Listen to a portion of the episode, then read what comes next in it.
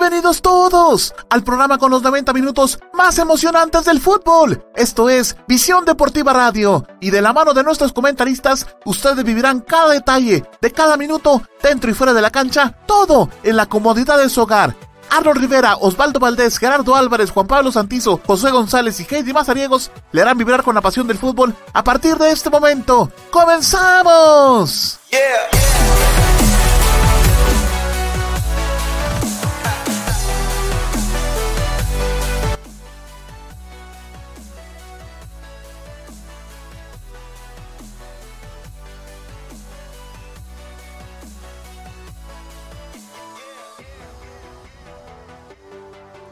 Estimados amigos de Visión Deportiva, muchísimas gracias por dejarnos tener el gusto de acompañarles en esta noche de martes 10 de noviembre del año 2020. Tenemos un programa especial porque el día de ayer todavía teníamos algunos partidos pendientes de Liga Nacional, partido que puede usted vivir, uno de los partidos que puedo vivir acá junto a pues la narración de nuestro amigo Osval y por supuesto los comentarios de su amigo y servidor Arnold Rivera y Juan Pablo, que también estuvo por ahí en la transmisión. Así es que eh, estamos muy contentos de poder estar esta noche con ustedes listos para llevarles a ustedes todo el acontecer del fútbol internacional y luego el nacional. No se vaya a perder un chiva porque tenemos eh, muchas entrevistas con algunos de los jugadores que de alguna manera están contentos por lo que sucedió eh, pues en el partido que se vivió en la jornada número 11. Pero bueno, para todo eso no estoy solo.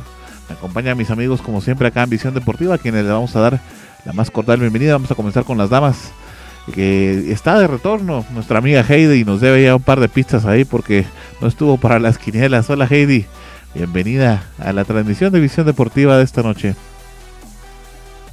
¿Qué tal Arnold, compañeros? ¿Qué tal? ¿Cómo están? Es un gusto para mí volver a estar con ustedes, a todos los que nos están visualizando. Recuerde que pueden darle like a esta transmisión y compartir esta transmisión para que otras personas puedan saber más del fútbol. Compañeros, bienvenidos. Josué, bienvenido. ¿Qué tal amigos en cabina y amigos televidentes? Pues muchas gracias por estar acá en un programa más y bienvenidos. Y Osval, que ya está también por acá. Gracias Arnold y por supuesto agradecer a usted la sintonía del día de hoy, lo que estamos aquí en Visión Deportiva, otro programita más donde vamos a analizar lo que es el fútbol nacional e internacional. Nuestro amigo Juan Pablo se reincorporará un poquito más adelante junto a nosotros. Y bueno, mientras tanto nosotros vamos a iniciar con nuestra amiga Heidi, que tiene información importante acerca de visión deportiva para ustedes. Claro que sí, compañeros. Recuerden a todos los que nos están visualizando que nos pueden eh, ver en Instagram, en YouTube, en Twitter, también nos pueden escuchar en Seno Radio, MyTunes, Radio de Guatemala, Radio Box, Box y Radio E. Recuerde que si su computadora está lenta, tiene virus o simplemente no funciona y no sabe por qué, le invitamos a que la lleve con los expertos Global Tech. Ellos son la solución a su computadora. Llámalos al 44 44 98 10. También recuerde que GlobalTech es patrocinador de Visión Deportiva. Si usted repara su computadora con GlobalTech, ellos le harán una entrega de una mascarilla conmemorativa de Shelahu Mario Camposeco para que apoye al equipo de sus amores. Mientras tanto, cuida de su salud. Recuerde buscarlos en Facebook como GlobalTech. Compañeros. Gracias Heidi. Bueno, vamos a comenzar eh, entonces en la noche de este martes platicándoles un poquito sobre las ligas internacionales. Vamos a comenzar platicándole un poquito sobre lo que sucedió en la Serie A de la Liga Italiana. Eh, se vieron varios encuentros interesantes eh, que les vamos a platicar y por supuesto se tuvo en todas nuestras plataformas digitales, como bien lo va a poder ver en algunos instantes ya en su pantalla. Eh, déjeme contarle que eh, tuvimos, pues, como le comentaba, varios encuentros. La Serie A comenzó, si mal no recuerdo, el viernes 6 de noviembre. En este caso, el partido entre el Sassuolo y el Udinese, pues al final de cuentas finalizó en un empate en donde no se pudieron hacer daño. 0 a 0 finalizaba en este caso el partido. Esto es de la jornada número 7. Cabe resaltarle esa situación. El día sábado pues no se vieron tanto partidos tan importantes como lo fue el día domingo, que déjeme contarle que se vivieron los siguientes encuentros. Perdonen ustedes, es que por acá la tecnología a veces se nos pone un poquito complicada, pero bueno, vamos a tratar de llevarles a ustedes. Llevarlo a Global sí, vamos a definitivamente pedirles a ellos. Déjenme contarle que el domingo 8 de noviembre el Lazio se enfrentó a la Juventus, recibía a la Juventus en su casa y empataron a uno. Luego el Atalanta y el Inter también empataron a uno, como que se hubieran puesto de acuerdo estos dos, grandes equipos. Algo importante que pasó para la Roma es que le ganó 3 a 1 al Genoa.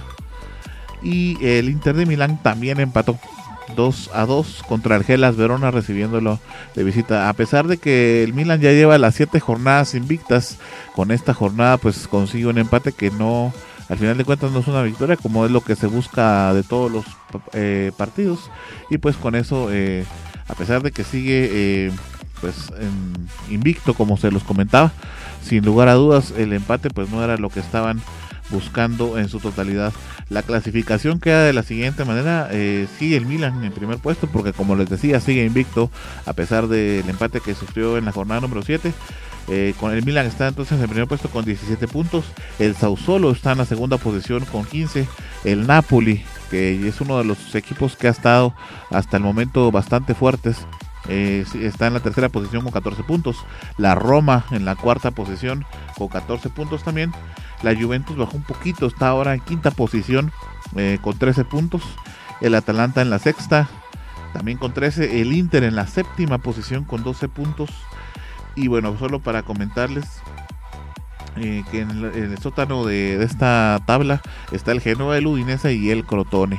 Es así como queda la tabla de posiciones de la Serie A, compañeros, amigos oyentes. Y por supuesto, pues si usted quiere enterarse de todo lo que pasa en la Serie A, síganos en nuestras redes sociales porque ahí seguimos nosotros posteando todas las noticias de lo que sucede en la Serie A.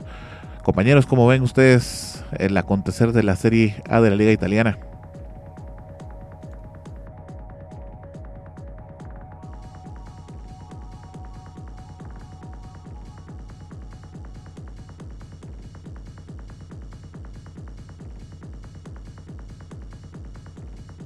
Pues la verdad podemos observar que el Milan, a pesar de, de ahorita entrar en un pequeño bache, ¿verdad? Porque nos tenía acostumbrados a llevar una seguidilla de partidos con victorias, ¿verdad? Teniendo a un Zlatan Ibrahimovic como estelar, pero igual todavía puede eh, estar en, puede retener, ¿verdad? La primera posición con los 17 puntos. Y pero también vemos que tiene unos contendientes así a, de hecho, el más cercano es, el Sassuolo, con 15 puntos. Así que siento yo que si el Milan quiere seguir eh, como líder de, la Serie A, tiene que seguir igual con su buena racha y todo. Y también aprovechando, ¿verdad? Que la Juventus eh, no, no está en su mejor momento, porque por lo regular en esta liga el equipo que arrasa es la Juventus de Cristiano Ronaldo. Sí, parece que se hubieran puesto de acuerdo en empatar los equipos más fuertes, digámoslo así, los más sonados de la Serie A, aunque claro, la Roma y, el Lazio pues no se quedan atrás, sin embargo el Lazio también era el que empataba con la Juventus. Bueno, por ahí Osvaldo se quedó frisado de una vez congelado de nuestros comentarios. Entonces vamos a ver qué es lo que sucedió. Por ahí le vamos a llevar la computadora global, como nos decía Heidi. Eh, mi amigo Josué, ¿le parece entonces si platicamos un poquito sobre la Liga Española? Bien, pues nos metemos de lleno a lo que es la Liga Española. Esta semana se jugó lo correspondiente a la jornada número 9 del Campeonato Español, dándonos unos resultados bastante sorpresivos, como el de Real Madrid, que ya lo estaremos tocando un poquito más adelante. Bueno, el Atlético de Madrid recibía en casa a un Cádiz que de hecho venía bastante debilitado. Y, pero Atlético de Madrid aprovechó esto y de hecho desde los primeros minutos apareció una anotación de su jugador estrella, Joao Félix. Y luego minutos más tarde tuvimos eh, la segunda anotación para los colchoneros y esta, fue, esta vez fue el jugador Marcos Llorente que anotaba el dos goles por cero y con este resultado nos íbamos al medio tiempo. Luego en el segundo tiempo se iban a venir más goles y esta vez era el turno de Luis Suárez que conseguía su gol. Y ya para finalizar el encuentro, otra vez aparecía Joao Félix para colocar el 4 a 0 definitivo. y con esta victoria prácticamente los colchoneros ahora sí se meten de lleno a la pelea del título del campeonato español. Por su parte, el Barcelona recibía en el Camp Nou al Betis del ingeniero Pellegrini. Y este partido lo iniciábamos con una gran sorpresa que fue ver a Messi en el, en el iniciar el partido del banquillo, ¿verdad? Y esto fue, no fue ni por lesión, ni, ni nada de esto, sino que prácticamente fue una decisión técnica. Y el partido lo iniciaban ganando los culés con gol de, de Dembélé, pero igual los béticos justo en el minuto 45 más 2 de agregado lograban poner el empate, ¿verdad? Y nos íbamos al descanso con uno a uno. Luego al inicio del segundo tiempo, pues ya vimos que saltaba a la cancha finalmente Leo Messi. Y de hecho inició el segundo tiempo así bastante enchufado y nos pudimos dar cuenta que al 49 le dio una asistencia a Grisman. De hecho, este gol para Grisman fue de lo mejor porque podemos ver a un Grisman que viene en un mal momento y siento yo de que está falto de confianza pero así con, anotaciones y asistencias siento que ya va a ir retomando el nivel que le conocemos, ¿verdad? Y que le vivimos por tantos años en Atlético de Madrid y en las fechas FIFA con Francia. Y bueno, y luego de esto, al minuto 61, le marcaban penal a favor del Barcelona. Y el que lo iba a, lanzar era Leo Messi. Y lo hacía efectivo, ¿verdad? Y con esto nos ponían, se ponía el partido tres goles por uno pero luego el Betis seguía ahí intentando aportar el marcador y lo conseguía. Y conseguía ponerle emoción al partido. Pero después nuevamente el Barcelona siguió a, a la fecha intentando incrementar la ventaja. Y apareció nuevamente Leo Messi para anotar el cuatro goles eh, a dos momentáneo. Ya a, punto de finalizar el partido. Eh, Pedri, este jugador canterano, anota el definitivo cinco goles a dos. Y ahora sí nos metemos al partido esperar de la jornada, que fue el que se jugó en el estadio Mestalla entre el Valencia contra el Real Madrid. Y también en este partido habían varias sorpresas en el once inicial de Zidane y siento yo que la mayor fue la de meter a Isco al arcón de titular. Pero bueno, todo parecía que iba perfecto cuando al minuto 23 Zidane, eh, perdón, Benzema anotaba el, el 1 a 0 y con esto, pues como les comento, todo parecía que iba bastante bien para los blancos. Pero al minuto 35 llegaba el primer penal que le cobraban en contra de Real Madrid. Y Carlos Soler se encargó de hacerlo efectivo y con esto ponía el 1 a 1 momentáneo. Y luego al minuto 44 aproximadamente, Barán lastimosamente eh, metió un autogol, ¿verdad? Y con esto el Valencia se llevaba la victoria al medio tiempo, dos goles por uno. Y luego en el segundo tiempo, el Valencia llegaba con ganas de aumentar la ventaja y de hecho al minuto 47 estuvieron a punto de anotar el tres goles por uno. Pero el jugador Kang In Lee eh, terminó, eh, terminó estrellando el balón en el poste.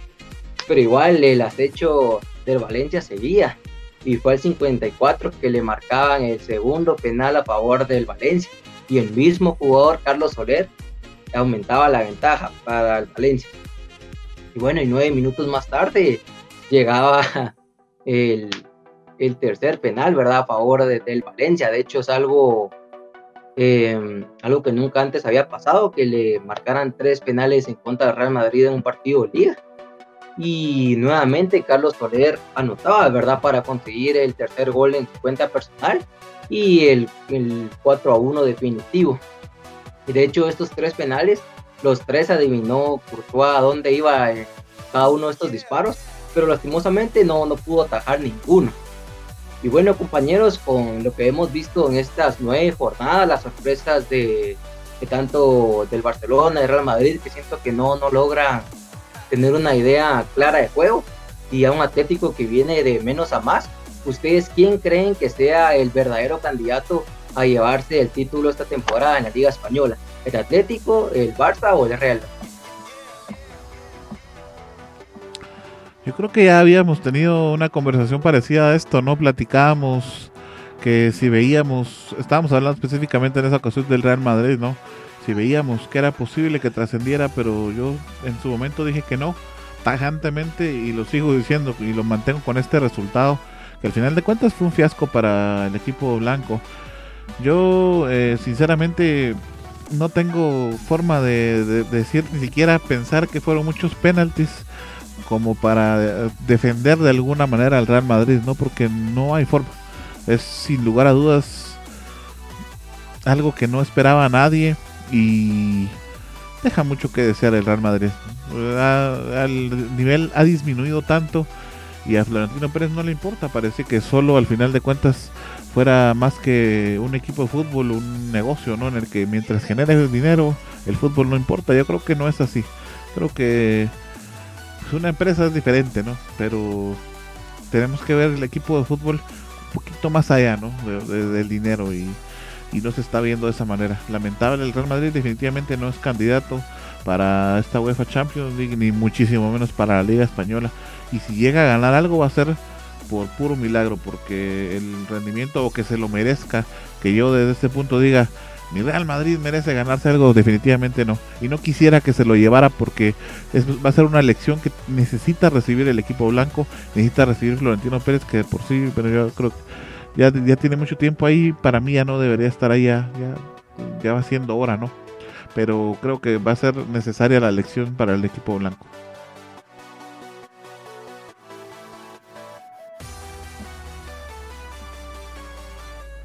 Igual yo también pienso que tal vez el ciclo de Florentino hasta cierto punto ya, ya llegó a su fin, ¿verdad? Igual siento que igual si en dado caso llegan a ganar algo es por la suerte que, que tiene Zidane, ¿verdad? La famosa la de Zidane, porque siento que los partidos que, que ha salvado en la Champions es igual por uno que otro detallito, pero no es porque porque Real Madrid realmente se lo ofrezca. De hecho ahorita siento yo que estos cuatro, cuatro puntos que lleva en grupo en Champions, siento que son mucho, ¿verdad? Para el fútbol bastante pobre que, ha demostrado.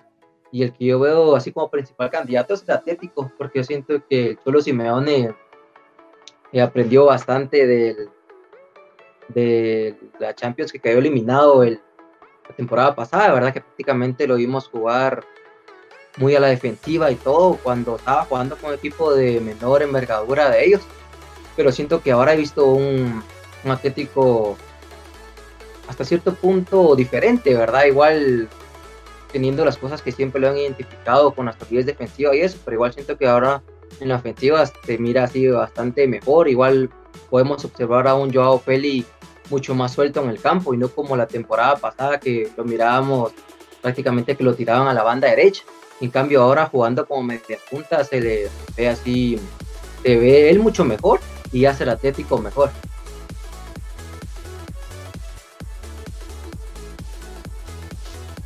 Sí, bueno, uniéndome ahí a los comentarios de ustedes, compañeros. Bueno, está fluida mi voz, pero la imagen se queda por ahí frizada ahí por problemas técnicos. Eh, Real Madrid, sí, me un comentario de mi amigo Arnold que no está para ganar lo que es algún alguna competencia, más que todo por el rendimiento futbolístico que está demostrando. Se vio en este partido donde, donde fueron lo que son tres penales en contra y bueno, el marcador totalmente abultado, ¿verdad? Yo vi una parte de, de este encuentro, el primer tiempo específicamente, y veía que tenía, bueno, unas cuantas oportunidades lo que es el conjunto merengue pero desafortunadamente las falencias en la parte defensiva se siguen dando. Se siguen dando desde la temporada pasada, aunque haya sido campeón de la Liga Española. Se dieron varias eh, falencias defensivas y en esta presente temporada no es la excepción. Ahí está el resultado. No sé qué pasará con la Champions League, si, logrará pasar lo que es a la siguiente ronda, los resultados de final, si puede pasar esta fase de grupos, que ahí vimos a un Borussia de, de Alemania que viene imparable, eh, al Inter que le hizo la vida difícil en el estadio Alfredo Di Stefano. Ahora le tocará visitar a, este Inter de Milán Antonio Conte, que va a ser un partido, pero muy, muy difícil.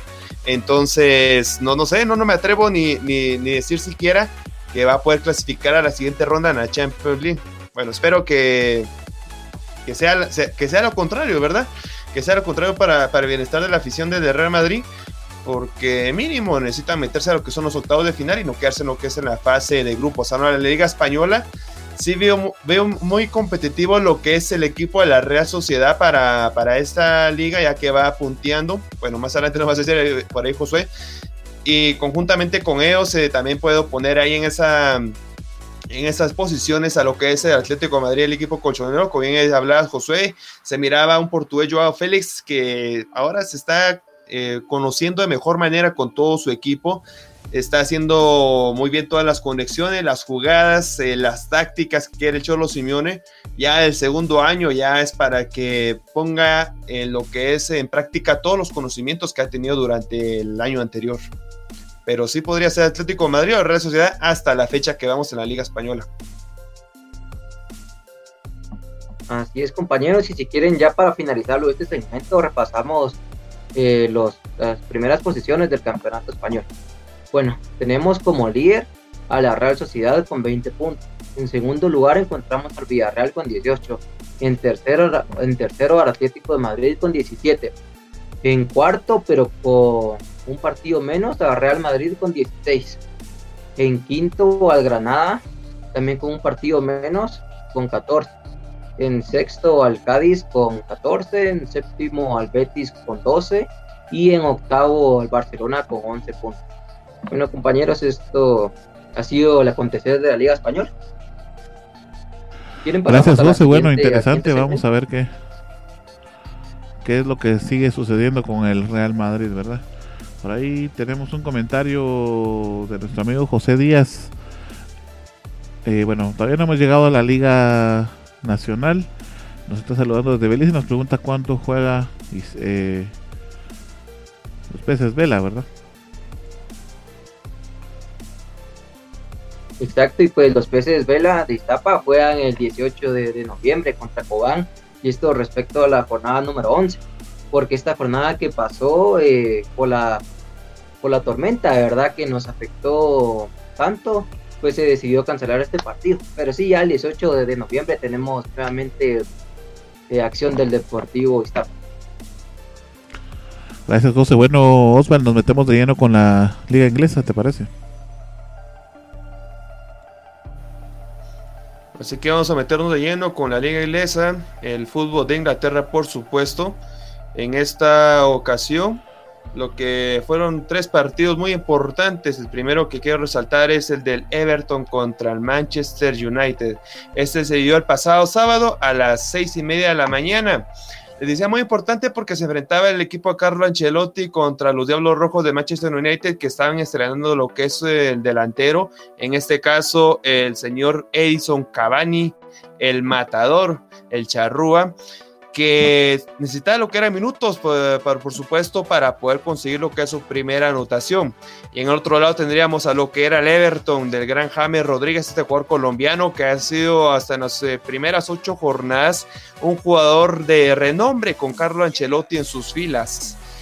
Aparte de esto, Everton estaba en las primeras posiciones, mejor dicho, estuvo en la primera posición, en las primeras, ¿qué podría decir? Cuatro o cinco jornadas que estaba invicto hasta que tuvo lo que fue el bache con el Monarca Liverpool que le fue a empatar en casa y desde ahí ha venido en declive lamentablemente los Tofus del Everton. En esta ocasión eh, jugaron en el estadio Godison Park, el Everton cayó en casa 1 a 3.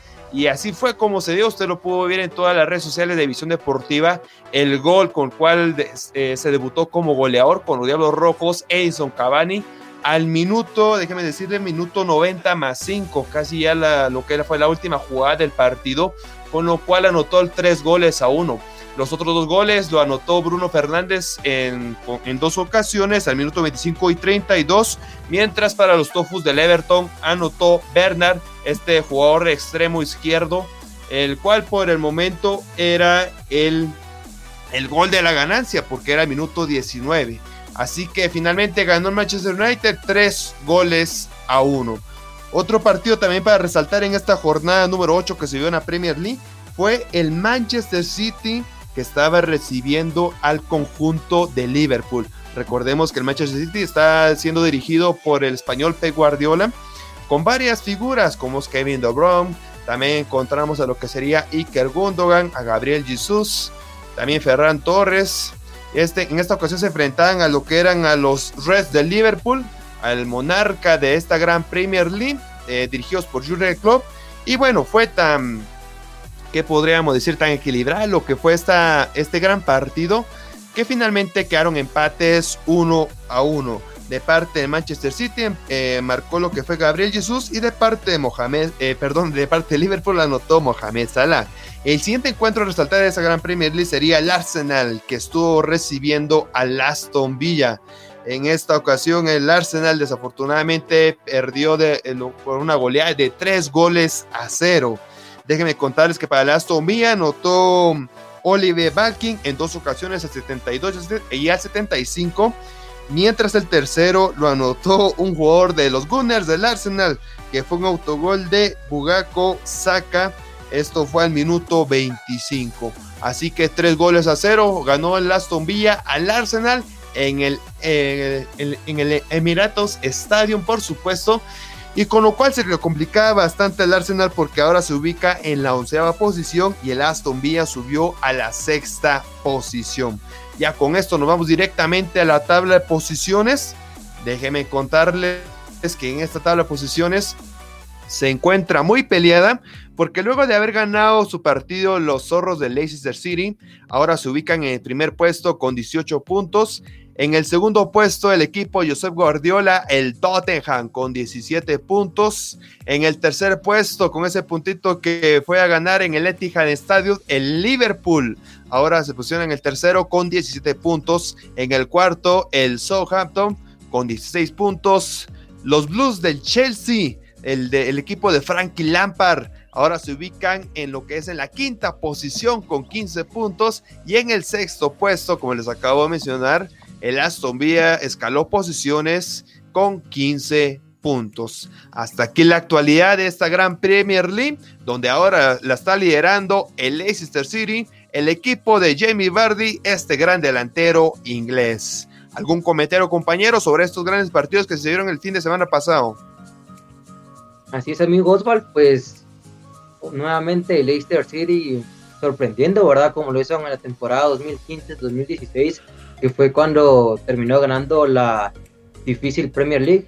Y bueno, ahora metiéndonos con el partido, partido la jornada, que fue entre Manchester City contra el Liverpool, pues sí, fue un partido muy, muy disputado, con dos genios en los banquillos, ¿verdad? Como lo es Jürgen Klopp y Guardiola. Y sí, el, Manchester City tuvo la, la, victoria en los pies de Kevin De Bruyne, porque tuvo un penal justo antes de finalizar el primer tiempo, pero lamentablemente lo falló, ¿verdad? Y se tuvieron que conformar con este empate que de hecho pone mucho más eh, reñida eh, la cima de la tabla, ¿verdad? Porque podemos observar que entre el líder y el lugar número 5 solo lo separan tres puntos de diferencia, ¿verdad? Sabemos de que de una jornada a otra el líder puede cambiar y de hecho es lo que, lo que ha pasado constantemente. Sí, lo platicábamos en otros programas, ¿verdad? Es una de las ligas, si no es que la liga más fuerte de todas las internacionales que trabajamos acá en Visión Deportiva y por supuesto del mundo en general. El Manchester United, eh, pues habíamos platicado, ¿no? Que extrañábamos mucho eh, cuando estaba Sir Alex Ferguson, ¿verdad? Pero por lo menos ahora ya tuvo una ganancia de 3 a 1 contra un Everton, que no es cualquier equipo es uno de los ahora ya más fuertes de esta liga también, ¿verdad? Y bueno, interesante el, el empate al final del Manchester City y Liverpool, como lo decía nuestro amigo Josué, pues al final un, empate a uno que se llevan los dos bastante, bastante importante. Bueno, vamos a, avanzar entonces con nuestras ligas, no sin antes ir con nuestra amiga Heidi que tiene un anuncio importante que darnos. Vamos Heidi.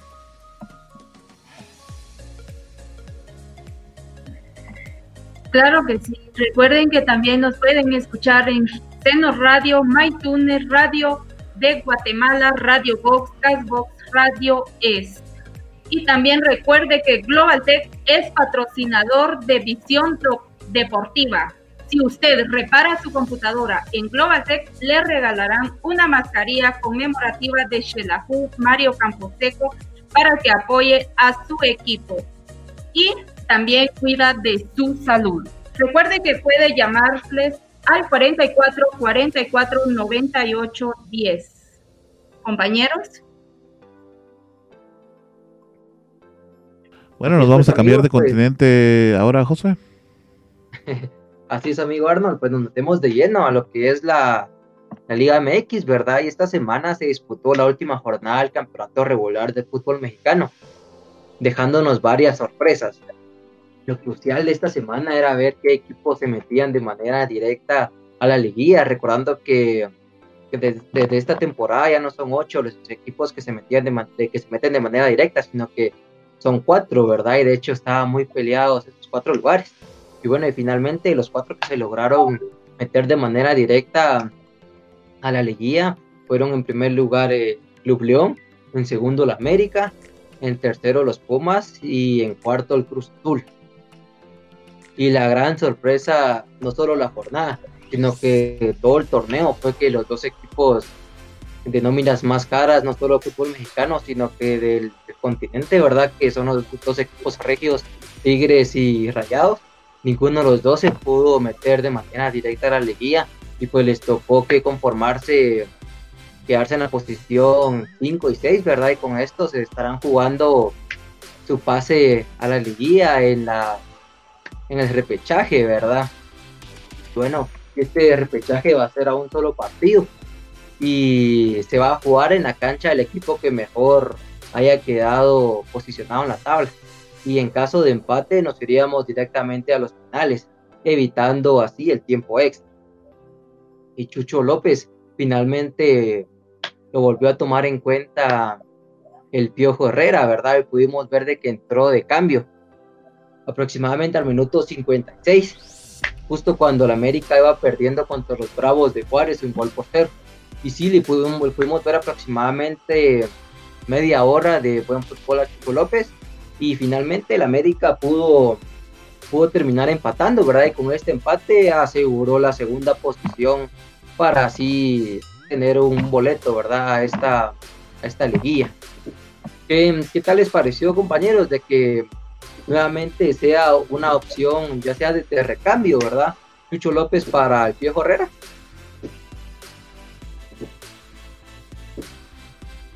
Así que al fin está tomando en, cuenta el Piojo Herrera, que teníamos en polémica bastante luego de haber sido convocado con la selección guatemalteca, precisamente con la, con la selección de México. Desde ese entonces solamente en banca lo había mantenido. No sé cuántos partidos fueron al final, ya tú me dirás, Josué, después. Pero enhorabuena, ¿verdad? Para lo que es Jesús López, que, que otra vez se ha tomado en cuenta para las convocatorias con las Águilas del la América. También otra duda que, que me respondas, Josué en este formato, la Liga MX, ¿cuántos son los que se clasifican para la liguilla?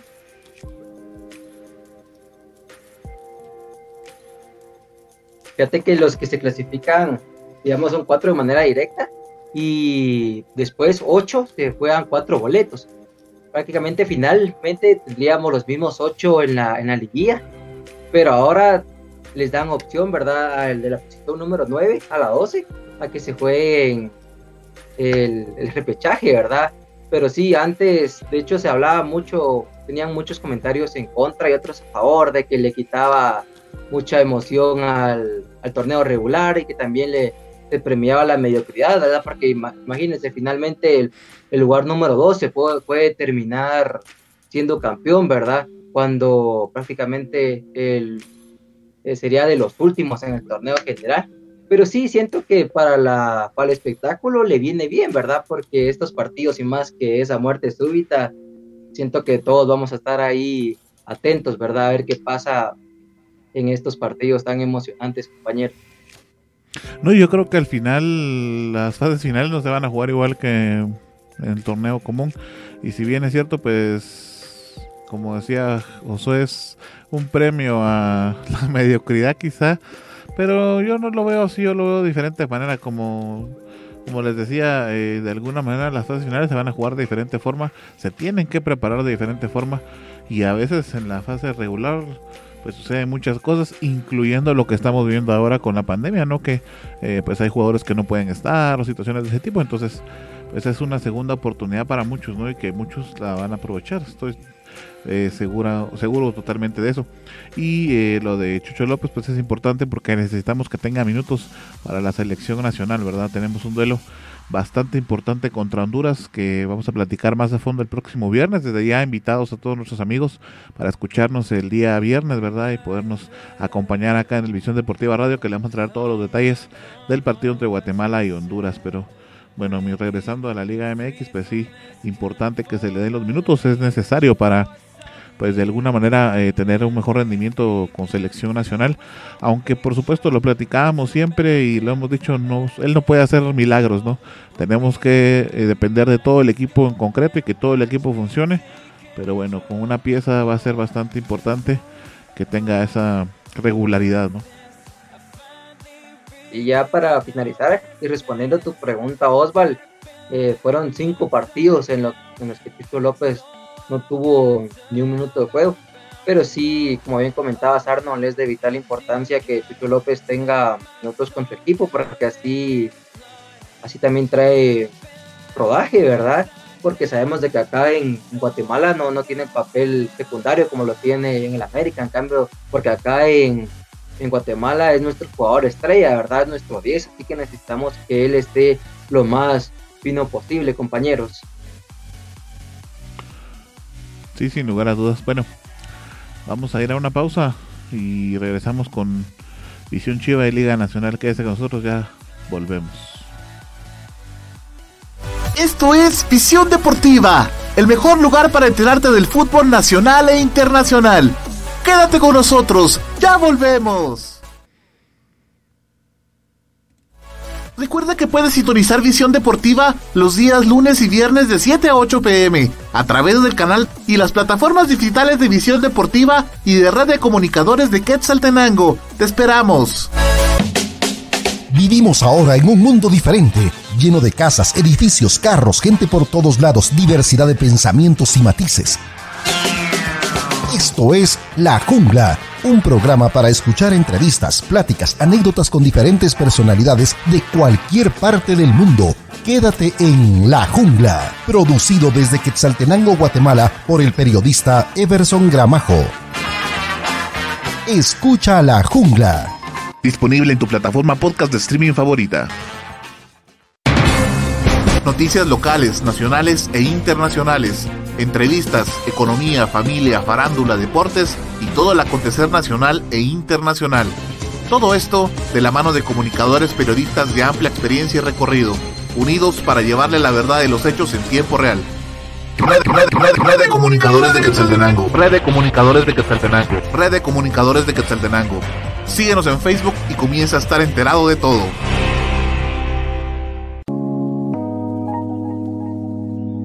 Sabemos que en estos momentos lo más importante es cuidar de tu familia. Y tu mundo digital es el que te ayuda a mantenerte cerca de ellos. Por eso, cuida de los tuyos y deja los problemas con la tecnología en manos de Global Tech, que te ofrece reparación y mantenimiento de todo tipo de computadoras, tablets y celulares, venta de repuestos y accesorios, películas, programas y sistemas operativos, música, audiolibros, libros digitales y cursos en línea venta de cuentas de Netflix, Amazon Prime, Spotify Premium y también contamos con asesoría técnica y diplomados para que sigas en formación y la realización de spots publicitarios en audio y video y todo lo relacionado a diseño gráfico y publicidad. Búscanos en Facebook como www.facebook.com diagonal Global Tech Shella o llámanos o escríbenos en WhatsApp al 4444 9810. Global Tech, soluciones tecnológicas digitales a tu alcance.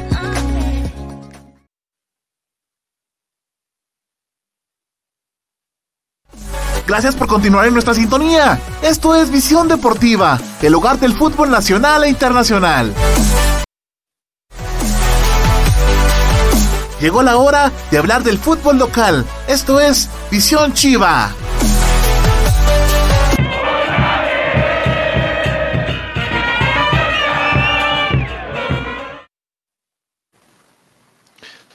Sí, por supuesto, vamos a hablar del cinco veces campeón de Shelahu Mario Camposeco, el que tiene sus cinco lunas en su escudo. Vamos a analizar en sí lo que es el partido de la fecha 10, o de la fecha 11, perdón, que se vio contra el equipo aguacatero y vamos a analizar lo que es la alineación que tuvo el profesor Walter Clavery. Y bueno, como asistente técnico estuvo el señor déjenme decirles, Marco Antonio Morales. La alineación fue la siguiente en el arco, David Monsalve con cuatro defensas, Rodolfo González, Oscar Castellano los centrales, los laterales, Zurdito González y Edwin Rivas Tambito Jr. Los dos contenciones, eh, Gerardo Chino Arias, Pablo Chicho Minorances, eh, Minorance, el extremo derecho, Cristian Alvisuris. Extremo izquierdo, Juanito Yash. Para dejar los dos hombres en punta, Wilber El Bebote Pérez e Israel Silva Matos de Sousa.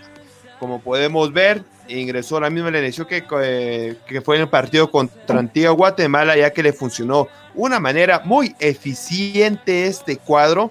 Y el día domingo no fue la excepción cuando se enfrentaron a los cebolleros de Achuapa. Ya con esto rápidamente vamos a analizar lo que sería lo bueno, lo malo y lo curioso que se vivió en este encuentro.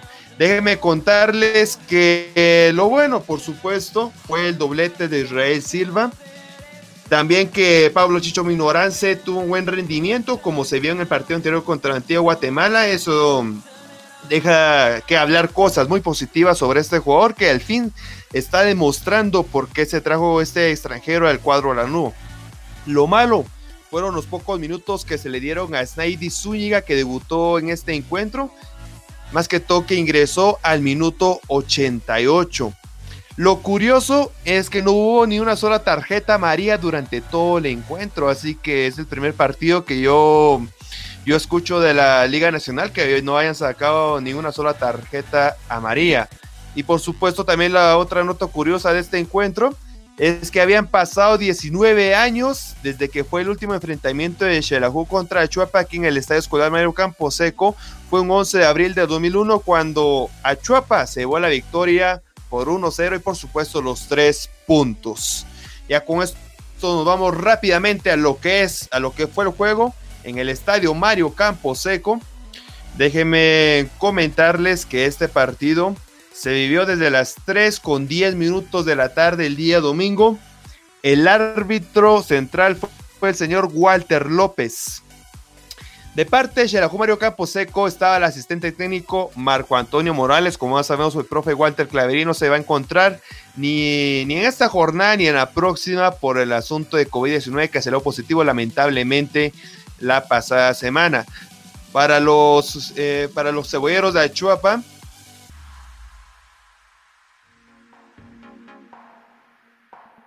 estuvo el, técnico que, bueno, hasta el día de, ayer dejó ser técnico de, este conjunto cebollero. Usted la nota, la tuvo aquí en Visión Deportiva. Y bueno, ya, ya no es más este, este señor técnico. Así que el último golpe se lo dieron aquí Mario Camposeco. Ahora será el señor, déjenme decirles, Marlon Iván, el chino León, quien ya estuvo dirigiendo en Quiché y también un pequeño lapso estuvo con lo que fue el equipo de comunicaciones. Así que es el nuevo técnico de los cebolleros de Achuapa. Pero regresando a lo que es este encuentro, déjenme comentarles que los goles lo anotaron ni más ni menos que Israel Silva Mato de Sousa. El primero fue el minuto 33 y el segundo fue el minuto 54. Uno de los goles venía de un Luego de un tiro de media distancia que quedó rebotando en la parte defensiva, se fue a perder por lo que fue al tiro de esquina. Ahorita en momento vamos a verlo en pantalla, cómo fue que se desarrolló esta jugada para que anotara su primer tanto Israel Silva en este encuentro.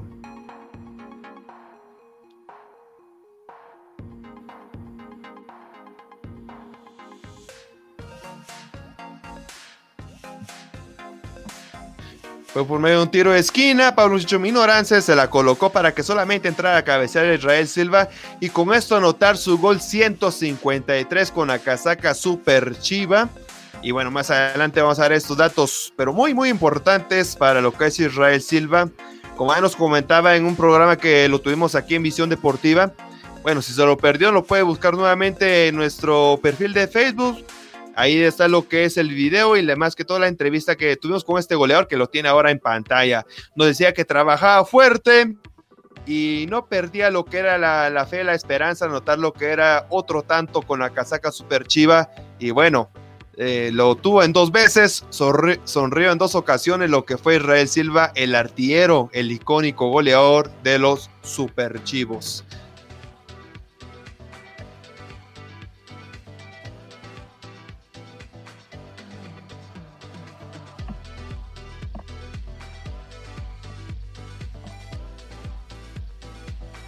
Por ahí vamos a ver lo que le va a jugar el segundo gol. Por la banda izquierda venía Edwin Rivas.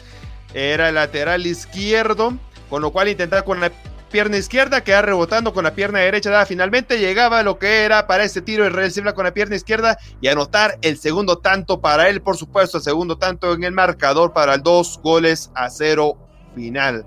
Celebraba de la mejor manera con todos sus compañeros, Edwin Rivas, el mismo Bebote Pérez, Juan Yash, Pablo Chicho Minoranzi, todo se debió desde la media cancha que se atrevió a un poco más. El juvenil Oscar Castellanos pasó la media, a la media cancha, sale de un corto a Juan Yash, esta la manda por la parte izquierda con Elvin Rivas, Tambito Jr., hace un amague hasta el segundo, intenta con la pierna izquierda, luego con la pierna derecha, manda este centro y por supuesto marca el golazo Israel Silva. Con esto, bueno, otra vez gol y con esto anota su gol número 5 en esta apertura 2020. Compañeros, ahora sí les pregunto a ustedes, ¿cómo vieron el actuar del equipo Super Chivo en este, en este encuentro? Fíjate que vi dos cosas bastante importantes, ¿verdad? Primero es de que es que bueno que, ya está agarrando el equipo Super Chivo una racha positiva, ¿verdad? Con, con estos triunfos. Y segundo, de que Israel Silva nuevamente se reencuentra con el gol y esta vez con dos anotaciones, ¿verdad? Y esperemos de que se nuevamente tenga una racha positiva, como lo pudimos observar al inicio del torneo. Y también estas dos victorias que ha tenido los superchivos ya prácticamente lo, lo suben bastante en la tabla de posiciones y con esto ya logra su logra colocarse en la tercera posición del grupo A. Sin lugar a dudas es interesante lo que hace Israel Silva, pero eh, lo platicaba yo en ese partido junto, porque lo tuvimos acá en Visión Deportiva, nuestra plataforma de Visión Deportiva, tuvimos también la transmisión de ese partido y eh, yo platicaba y les decía que sí estuvo muy bien el encuentro, que bueno que ganó, pero esa chuapa Recordemos que hay equipos que se nos vienen más complicados y sin lugar a dudas Chelajón Mario Camposeco tiene mucho que mostrar todavía. Este fin de semana no va a jugar, tenemos un fin de semana, es decir, una semana más bien de descanso larga, ¿no? Pero de ahí nos toca partidos bastante corridos consecutivos y de mucha exigencia. Estábamos platicando Guastatoya, luego Cobán, luego Comunicaciones y cerramos la fase de grupos con Municipal, ¿verdad? Todavía hay un par de partidos por ahí en medio que ya se van eh, quedando en fin de semana. Sin embargo, estos tres partidos que se vienen juntos sí son bastante complicados, bastante exigentes para Chilajómero y Camposeco. Y si se quiere llevar una victoria, tiene que poner eh, todo de su parte, sin lugar a dudas, y mostrar que de a poco va mejorando el, el rendimiento. No tiene que conformarse con lo que ya tiene o lo que se ha ganado hasta el momento, sino cada vez mejorarlo, ¿no?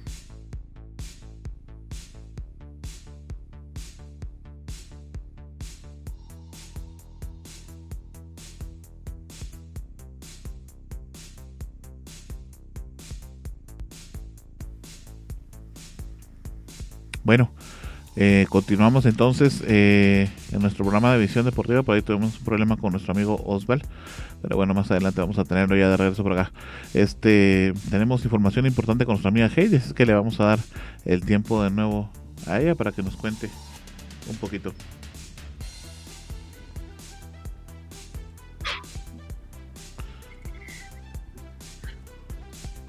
Gracias, Arno.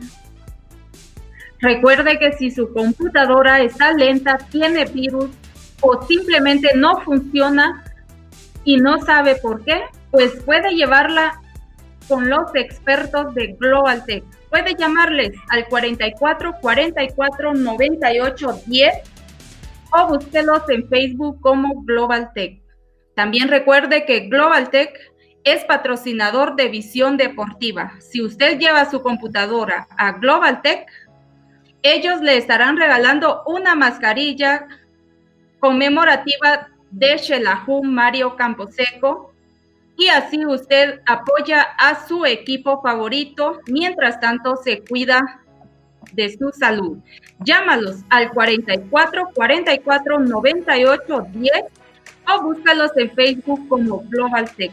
También recuerde que puede escuchar esta transmisión en Seno Radio, MyTuner, Radio Box, Radio de Guatemala, Castbox, Radio E. También puede visualizarnos en Instagram, YouTube, Twitter y en Facebook. Y puede compartir esta transmisión para que los demás puedan empaparse del fútbol que solo puede ser aquí en Visión Deportiva. Compañeros.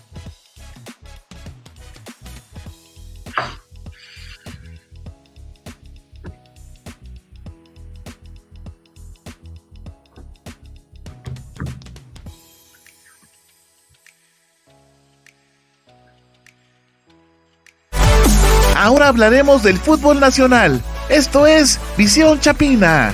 Guatemala, mi patria dorada. Por más que digan, ninguna es igual. Por mi honor que en el mundo no hay nada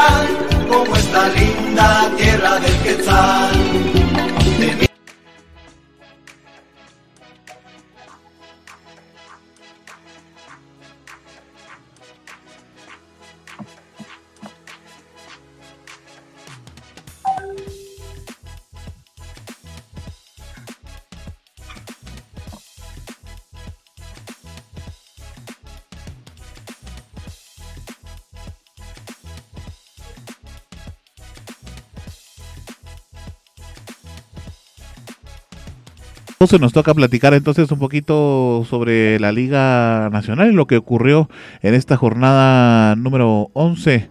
Déjenme contarles que el equipo de Santa Lucía y Guastatoya se enfrentaron para iniciar lo que era la jornada número 11 y lamentablemente pues no se pudieron hacer daño. 0 a 0 entonces era que quedaba este encuentro. Usted tuvo los resultados y por supuesto cada una de las cronologías de los partidos en nuestras redes sociales, como lo puede ver, pues ahí estamos con la publicación que se realizó en una de nuestras plataformas, en este caso específicamente en Facebook, ¿verdad? Usted nos puede encontrar eh, como Visión Deportiva Oficial. Bueno, déjeme contarle entonces que eh, pues no se hicieron daño los equipos de Guastatoya y Santa Lucía. Algo similar sucedió con el partido de Antigua y Sanarate, José, pero en esta ocasión sí hubieron goles y bastantes. Exacto, amigo Arnold. Pues este, esta jornada número 11 del campeonato nacional vimos un partido llenísimo de emociones y fue este partido fue celebrado en el estadio Pensativo y el partido fue entre, como bien lo comentabas, entre Antigua Guatemala contra Sanarate. Y al minuto 5 tuvimos la primera anotación y era de parte de Sanarate que abría el marcador por medio del jugador César Canario en una jugada que el portero antigüeño Víctor Ayala le facilitó prácticamente las cosas, ¿verdad? La máquina celeste para que, para que así pudieran ponerse en ventaja de manera momentánea. Pero a los 15 minutos llegó la reacción del equipo colonial con la anotación del Chaco Jiménez y continuó al 42 con el gol de Josué Martínez y con esto los locales se iban con ventaja al descanso. Ya para el segundo tiempo, justo al minuto 55, por medio de Aslin Rodas, Sanarate lograba emparejar el marcador, pero poco después, justo al 61, Pablo Aguilar nuevamente le daba la ventaja a los coloniales. Pero en los minutos finales del partido, el árbitro Mario Escobar decretaba penal para la máquina celeste. Y el, el encargado de ejecutar dicho penal fue el jugador César Canario y lo hizo efectivo y con esto colocaba el 3 a 3 y el segundo gol en su cuenta personal. En fin, compañeros, el 3 a 3 fue la conclusión de una emocionante disputa por la fecha 11 de la apertura, en el que los locales se quedaron cortos en el cierre. ¿Qué tal les pareció este partido lleno de goles, compañeros? No, sí, bastante interesante, bastante peleado hasta el final. Creo que Eh, sin lugar a dudas, eh, Antigua tenía una presión bastante fuerte porque estaba a casa. Y bueno, el día de hoy casualmente trascendió también eh, pues la salida del técnico ¿no? de, Antigua. Estaremos pendientes para ver quién es el que va a tomar su reemplazo. sin lugar a dudas, pues viene por el mal rendimiento que tenía el equipo de Antigua. Algo que es interesante es que no había sucedido en torneos anteriores, en donde Antigua pues había habido torneos que no venía muy bien, que digamos, y se le había dado la oportunidad al técnico de mejorar, incluso pues en algún momento llegó a campeonizar, pero en este caso no tuvo las mismas consideraciones con el con el técnico, no sé a qué se debió. Y bueno, pero finalmente eh, pues es lo que resultó de este 3 a 3 en el entre Antigua y Sanarate. Otro partido que se vivió en la jornada número 11 de agosto fue el partido que ya platicó nuestro amigo Osval eh, entre Xelajú y Achuapa. Nuestro amigo Marlon Castillo por ahí nos pregunta, ¿verdad? Eh, ¿Cuándo es presentado un nuevo jugador de Shela y qué perspectivas le ven? En teoría tendría que haber sido el día de hoy, pero no se realizó la presentación es un eh, otro brasileño, delantero brasileño para el equipo de Shela. Vamos a ver si finalmente se realiza la contratación. Recordemos que tienen primero que pasar por las pruebas médicas y todo lo demás y luego de eso pues ya se ve la contratación, ¿verdad? Entonces no sabemos que todavía qué fue lo que ocurrido, vamos a estar a pendientes. Igual le invitamos a que siga pendiente nuestras redes sociales porque ahí vamos a estar eh, nosotros posteando qué es lo que suceda con el nuevo jugador de Shela. Eh, bueno, el siguiente encuentro que se venció también este fin de semana fue el partido entre Malacatán y Municipal. Otro empate. Eh, hubieron muchos empates en esta jornada. Eh, en este caso, pues Jaime Alas fue el que abría el marcador para el equipo de, de Municipal y Pedro Báez era el que encontraba la anotación para Malacatán. Se había visto la posibilidad de un gol para Municipal, un segundo gol para Municipal, pero fue anulado por fuera de juego. Y finalmente uno a uno es como termina este partido. Eh, los toros de Malacatán lo platicábamos, José, no sé si eh, pues de repente se recuerda a ustedes de ese programa en el que platicamos que Malacatán viene de a poco, va jugando muy bien y sin lugar a dudas Santa Lucía es uno de los estadios más complicados. Algo importante que mencionar es que ya tiene siete años el equipo de Municipal sin ganar en aquel estadio y sigue contando tiempo sin encontrar la victoria. Una cancha sin lugar a dudas muy difícil. Platicando es una cancha sintética sin lugar a dudas y el clima hace que la cancha pues se vuelva de las más complicadas. En este caso para, el, como lo fue para el equipo municipal que está siempre en primer puesto. Más adelante vamos a platicar sobre la tabla pero eh, sin lugar a dudas complicó eh, en este caso el panorama a los rojos el equipo de, los toros de Malacatán. Exacto amigo Arnold y pues sí como bien comentabas eh, Malacateco hace valer muy bien su localía aprovechando dos cosas que siento que son claves. Bueno, la primera es la el césped, ¿verdad? Que es sintético, que los demás equipos no están acostumbrados porque uno que ha jugado fútbol uno bien se da cuenta de las diferencias, ¿verdad? Que es jugar en una cancha con, con pasto sintético o con pasto natural. Y también siento que otra de las claves es el clima, ¿verdad? Que siento que también les afecta bastante a los visitantes. Y si juntamos estos dos factores, sí, prácticamente tiene un plus y bastante importante los toros de Malacateco. Y, lo podemos observar en este, en este torneo, que como bien comentabas, también que vienen de menos a más. Y yo siento que sí, que prácticamente este torneo pueden hacer muy bien las cosas y pueden llegar lejos. Ya está de regreso nuestro amigo Osval.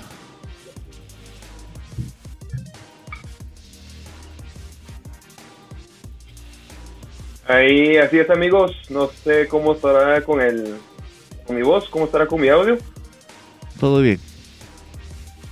Muy bien.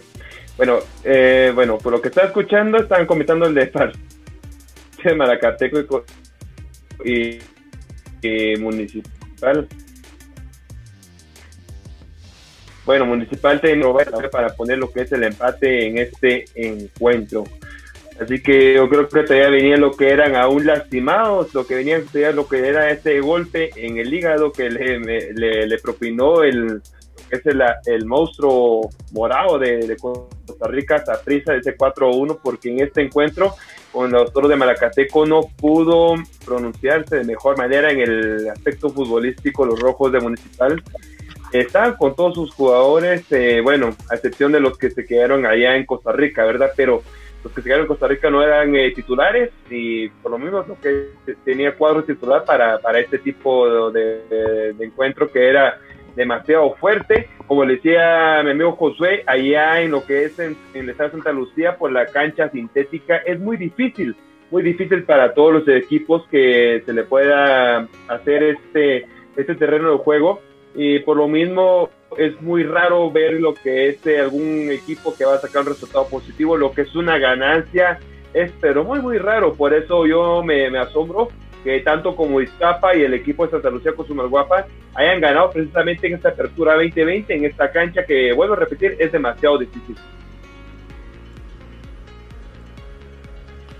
Gracias Osval. Antes de platicarles a nuestros amigos del último partido entre Comunicaciones y Zacachispas que se vivió el día de ayer, nuestro amigo Marlon Castillo nos hacía una pregunta, Osval. Eh, sobre tu segmento de Visión Chiva y como sabiendo que sos el que más cercano a Chelejón Mario Camposeco estás, pues vamos a permitir también que te le puedas responder a nuestro amigo Marlon sobre la pregunta que nos hacía antes de avanzar al siguiente partido. Eh, gracias Arnold. Bueno, Marlon, déjame contarte que el jugador Leo Bahía ya el día de hoy va a estar, eh, aquí en tierras quesaltecas, no sé si ya, ya está aquí o en las próximas, próximas horas pero es posiblemente que el día de mañana va a ser presentado con el cuadro Superchivo para que sea oficial la vinculación este delantero de, origen brasileño. Recordemos que Leo Bahía estaba en las carpetas que se estaban viendo, era el jugador a optar antes que Dustin Coreas. Así que Leo Bahía va a ser otro delantero junto al Bebote Pérez, eh, junto a Israel Silva, el Toro Castellanos Esperemos que este jugador de 29 años, si no estoy mal, déjenme revisar en mis apuntes, que aquí lo tenía apuntado en lo que eran los programas anteriores. 29, años. ¿Verdad que sí, José? Gracias, gracias José por este dato. 29 años, Leo Bahía, delantero. Él ha militado en lo que son eh, equipos de, ascenso de Brasil, con la Juventus, el Ferrovario, el Marilia, fue el último club donde estuvo militando Leo Bahía y también el país de Uruguay con el Rampla Junior. Así que a ver qué tal la expectativa trae lo que el jugador, el jugador brasileño. Recordemos que los jugadores brasileños con el equipo de Mario Caposeco siempre han traído eh, buen, buen palmarés. Aparte de eso, han, eh, su rendimiento futbolístico como el cuadro de la NU ha sido lo mejor. Recordemos a Iberton Páez, el mismo Israel Silva, por ahí se me escapa otro jugador brasileño, pero ha sido varios que han venido a demostrar un buen papel futbolístico con el cuadro Super Chiu. Pero vuelvo a repetir, posiblemente el día de mañana sea presentado oficialmente el nuevo delantero, lo que es Leo Bahía con el cuadro Super Chiu. Así es, Osvaldo. Gracias, Osvaldo, por... Perdón, José. Estuve viendo unos clips, ¿verdad?, de sus equipos en los que han militado y sí, la verdad se le ven o sea, se le ven buenas características, ¿verdad? Es un delantero centro así no tan alto porque mide un metro con 76 centímetros. Es derecho, pero sí siento que a pesar de no ser tan alto, es un delantero así bastante potente. Y sí, siento que puede hacer las cosas bastante bien acá en el Xelajú. Y otra cosa, otro punto importante es que tiene a otro brasileño en el vestuario, ¿verdad? Que le va a ayudar en esto de la adaptación y en fin, ¿verdad, compañeros? Para que se acople lo más pronto posible al grupo y pueda empezar a marcar las diferencias con los Danudos.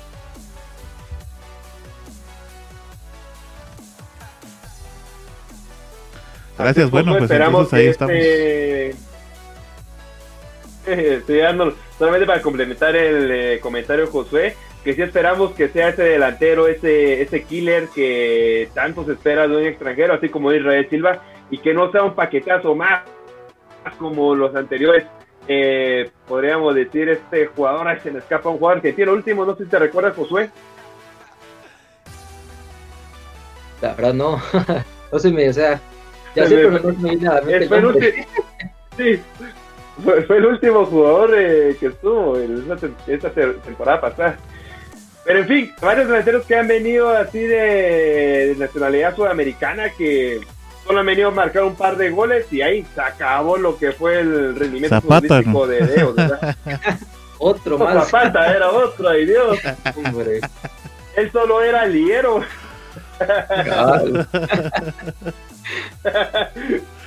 Me recuerdo esa pelea que tuvo con Álvaro García, el portero de Juan Imperial.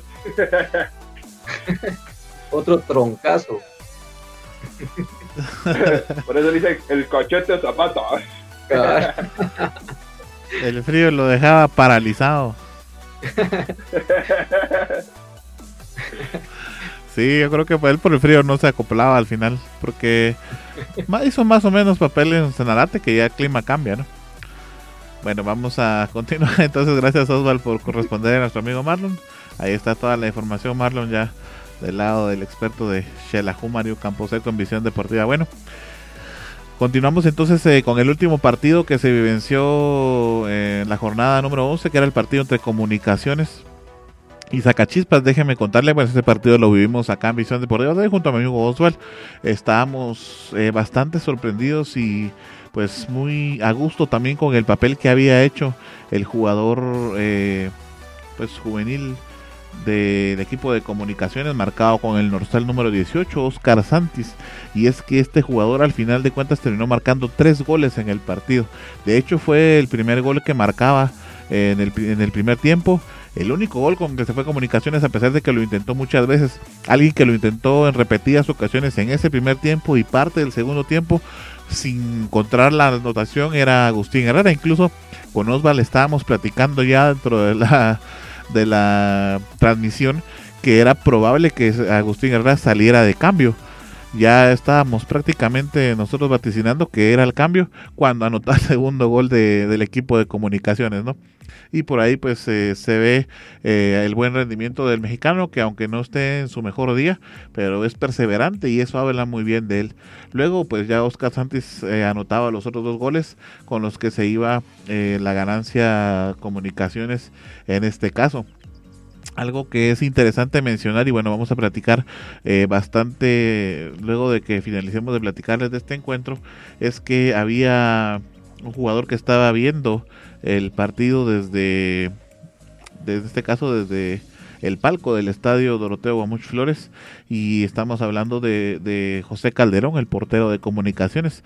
Déjenme contarles que este, este jugador no pudo eh, ser alineado y convocado y se está hablando que es posible que se reincida de su contrato en estos días por una situación de disciplina que se vivió con él y algunos otros jugadores que habían sido convocados. Más adelante le vamos a indicar quiénes fueron. Eh, él no estaba convocado obviamente para selección nacional, ¿verdad? Pero se sabe que él fue el que por lo menos eh, promocionó, propició más bien la indisciplina de los jugadores guatemaltecos que estaban en concentración y es por esa razón que tuvo que ver el, el partido desde el palco. Eh, bueno, al final de cuentas, este partido eh, era el que cerraba la jornada número 11 que se iba a jugar. No se ha terminado, por supuesto, porque tenemos pendientes eh, pues algunos encuentros. Por ejemplo el de platicábamos al inicio de Iztapa y Cobán Imperial que se va a jugar el 18 de noviembre. Pero eh, por lo menos en este fin de semana se jugaron los cinco partidos que ya les platicamos. Se anotaron un total de 14 goles. Vamos a revisar cómo queda entonces la tabla de posiciones en el primer puesto. Como ya se los había adelantado sigue el equipo de Municipal con 24 puntos Comunicaciones está en la segunda posición con 19. Malacateco con 18 en la tercera. Cobán Imperial aparece en la cuarta posición con 16 puntos. Y Xelajú Mario Camposeco con esta ganancia es importante porque Israel Silva lo decía en la ocasión que tuvimos la oportunidad de tenerlo acá en Visión Deportiva que iba a llevar a Xelajú Mario Camposeco a las instancias finales de este torneo. Y pues sí se está viendo el, avance de, de Xelajú en la tabla. Ya está en zona de clasificación en quinta posición con 14 puntos. Y Deportivo Iztapa a pesar, eh, bueno, que, que, tiene un partido menos, aparece ya en la sexta posición con 12 puntos, recordando que también eh, Comunicaciones tiene un partido eh, menos. Esa, es así como queda la tabla de posiciones, compañeros.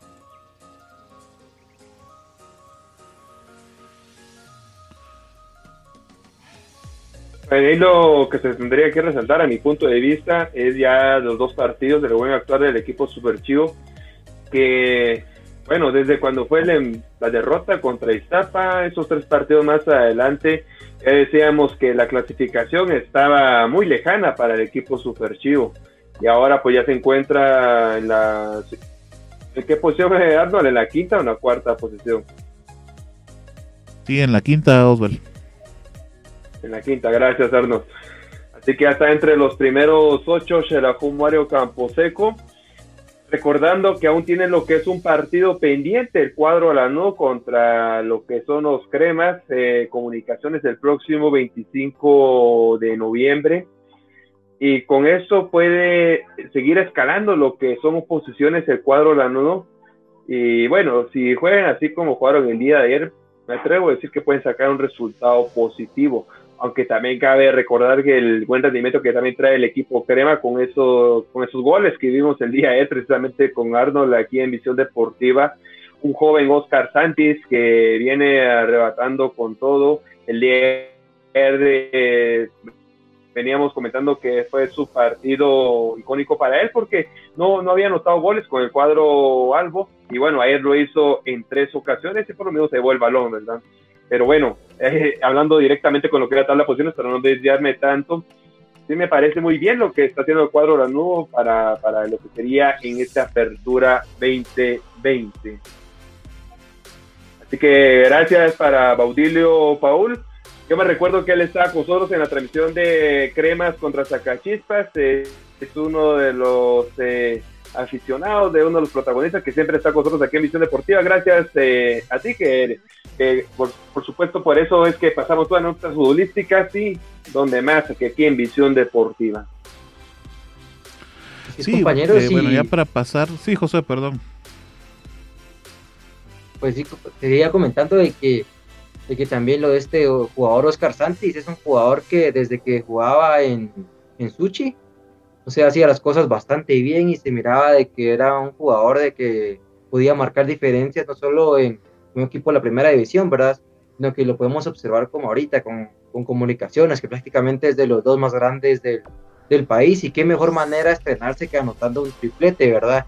Y sabemos de que es un jugador nacional, ¿verdad? Y por el bien de la selección y lo necesitados que estamos de un 9, es vital que, que se enfache, ¿verdad? Llévamelo ya, ahorita ya contigo.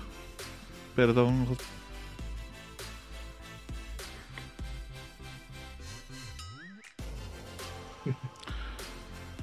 sí, precisamente con eso que está. tranquilo, Arno, tranquilo, ya vamos a terminar ya, tranquilo. estoy acelerado. No, precisamente lo que, eh, lo que hablaba Josué de, de lo que el vino lo comentamos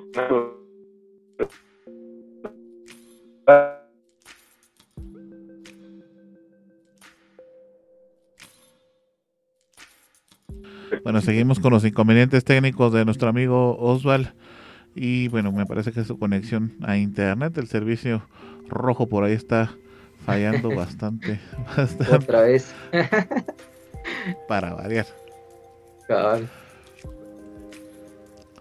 Bueno, solamente me queda platicarles, y es que por eso quería de una vez que abordáramos, porque estaba platicando Oswald de que platicábamos de Oscar Santos y la selección nacional, ¿no? Y es que lo que les platicaba dentro de mi comentario, pues es de que eh, junto a José Calderón quedaron eh, pues al margen Carlos Mejía, Jorge Aparicio y Alejandro Galindo.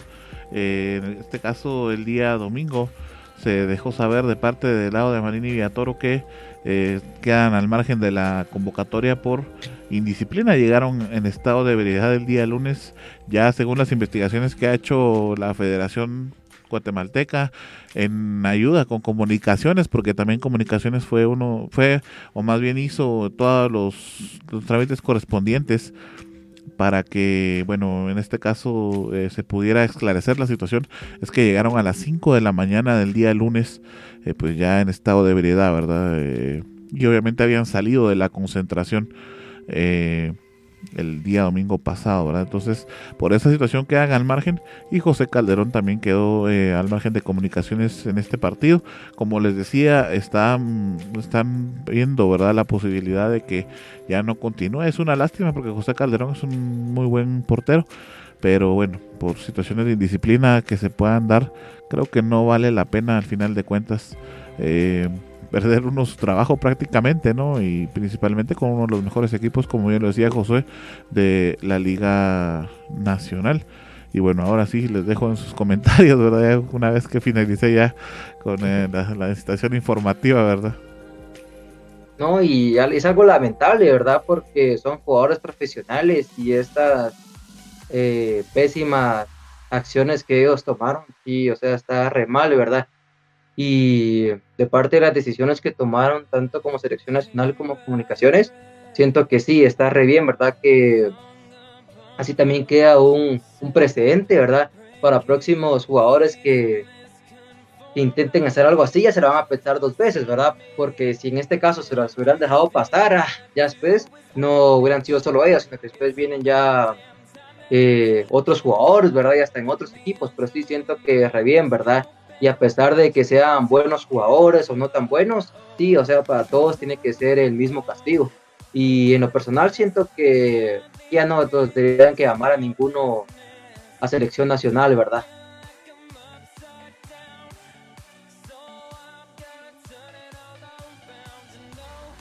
Sí, así que uno de los comentarios de ustedes es un, es un buen precedente para los jugadores eh, próximos que quieran hacer este tipo de situaciones.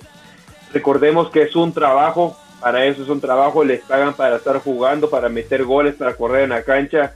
No están jugando solamente por COVID, ¿verdad? Es un trabajo el que están haciendo.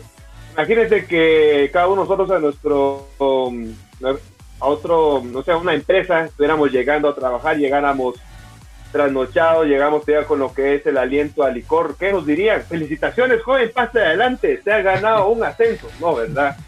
Entonces me parece muy bien que sea de una forma drástica que le hayan hecho este tipo de acciones a esos jugadores, porque si no, nunca van a aprender. Porque ellos dirán, bueno, soy, yo soy crema, no me importa, a mí no me dicen nada. Pero ahí es donde hay que cortar lo que es esta mata, ¿verdad? Esta mala hierba que, que nunca muere, pero ojalá que vaya a morir ya esto, porque eso es un mal, es una enfermedad que, bueno, parte del COVID-19, ¿verdad? Es una enfermedad que tienen estos jugadores que tras noches se van a tomar sus copitas, ¿qué les importa? El otro día juegan como se les plazca, se les plazca la gana, y eso no debe ser así. Pero enhorabuena para tanto para Marini Diatoro y la Junta Directiva de Comunicaciones que han tomado este tipo de acciones y que sea un ejemplo para todos los equipos y para los jugadores de la Liga Nacional, que esto, esto es lo que se debe hacer.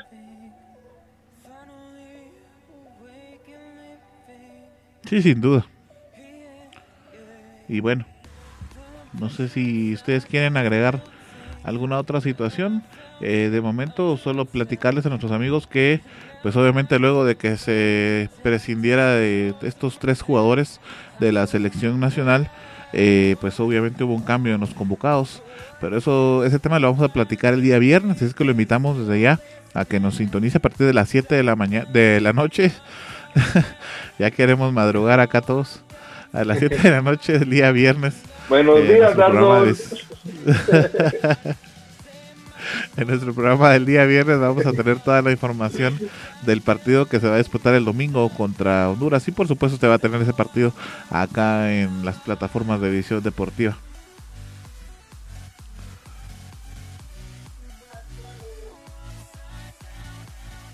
Bueno, creo que entonces estamos a punto de despedir la emisión de Visión Deportiva de esta noche. Eh, solamente vamos antes con nuestra amiga Heidi que tiene una información antes de que nos retiremos. Así es, compañeros. Recuerden que si su, su computadora está lenta o tiene virus o simplemente no sabe qué es lo que le pasa, pues llévela a Global Tech ellos son los expertos en computadoras. Llámalos al 44 44 98 10 y también recuerde que Global Tech es patrocinador de Visión Deportiva. Si usted lleva su computadora a arreglarla a Global Tech, ellos le estarán regalando una mascarilla conmemorativa de Xelajú Mario Camposeco para que apoye a su equipo Lanudo y así también cuida su salud. Llámalos al 44 44 98 10 o búscalos en Facebook como Global Tech. Así que le, le recomiendo a nuestro amigo Oswald que tiene problemas ahí de su computadora lenta. este, también recuerden que pueden escuchar esta transmisión en Seno Radio, MyTuner, Radio de Guatemala, Radio Vox, Casbox, Radio Es. Y así también pueden compartir esta transmisión para las personas que no pudieron estar en nuestro programa, pues eh, tienen la oportunidad de verlo, pero si usted comparte nuestra transmisión. Empápese del fútbol aquí en Visión Deportiva. Compañeros. Por ahí tenemos algunos saludos, Keidita, también que te quedaron pendientes. Vamos a ver aquí quiénes nos Así es, está José Díaz, dice buena transmisión, gracias José, Marlon Castillo, eh, saludos Marlon, Baudilio Paul, Anita Rivera y William Cortés. Gracias por la sintonía, recuerden que pueden eh, compartir esta transmisión. También eh, William Cortés dice, excelente, gracias por mantenernos informados. Así es, eh, William Cortés, saludos donde quiera que estés. Recuerden que, pónganse bien su mascarilla, laven sus manos para evitar el contagio del COVID. Se cuida usted y cuida su familia. Compañeros. Nos despedimos de una vez, Heidi. Yo no me quiero ir. Está bien, Bueno, este. Adiós. Adiós. bueno, de este programa. Eh, recuerden que el viernes a las 7 eh, estamos nuevamente con ustedes y pues avísenle a sus amigos que vamos a tener programa el viernes.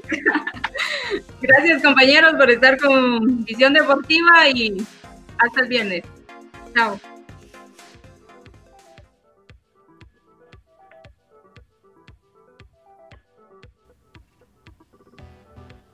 Nos vamos, Osvaldo. Bueno, así que para mí fue un gusto. Eh, para mí fue un gusto estar con ustedes, eh, amigos.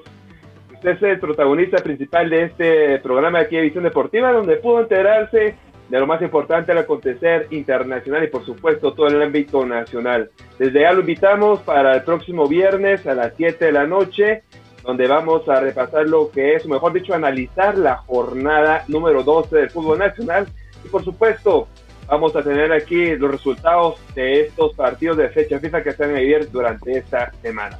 Así que para mí fue un gusto estar con ustedes, pero por supuesto también con ustedes aquí, compañeros, aquí en cabina. Mi nombre es Sudando Valdés, la, será hasta la próxima y un abrazo de gol. Nos vamos, José. Así es, amigos, pues muchas gracias por habernos sintonizado una misión más y esperamos que todos se hayan quedado bien informados. Feliz noche. Gracias a todos mis compañeros y por supuesto a ustedes por brindarnos la oportunidad de acompañarle en una emisión más de Visión Deportiva. Esperamos que nos permita el agrado de poder acompañar el día viernes y por supuesto el día domingo no se olvide que tenemos también la transmisión del partido entre Guatemala y Honduras. El día viernes le comentaremos qué otros partidos y en qué horarios tenemos porque todavía se están haciendo algunos cambios de la jornada por lo mismo del partido de la selección guatemalteca. Eh, de momento, pues comentarles que el partido entre Municipal y Antigua que iba a ser este sábado no se va a desarrollar así, sino que tiene una nueva fecha el viernes se entera usted, por supuesto. O si usted se muere de las ansias, también recuerde que nos puede seguir en todas nuestras plataformas, que ahí está toda la información también. Si se perdió alguna de nuestras emisiones, recuerde que nos puede buscar nuestro podcast en cualquiera de nuestras plataformas. Estamos en la plataforma favorita que usted utilice. Si está, está en Spotify, en Deezer, en Apple Podcast, en Google Podcast, en Tuning Podcast, pues Ahí vamos a estar nosotros como Visión Deportiva. Muchísimas gracias. Hasta la próxima. Mi nombre es Arnold Rivera y esperamos poder contar con su fina sintonía. Un abrazo.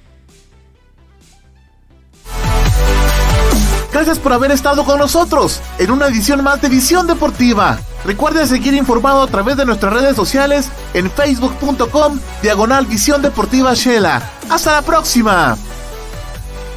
Visión Deportiva es parte de Red de Comunicadores de Quetzaltenango producido por Global Production de Global Group Guatemala. Todos los derechos reservados. Yeah.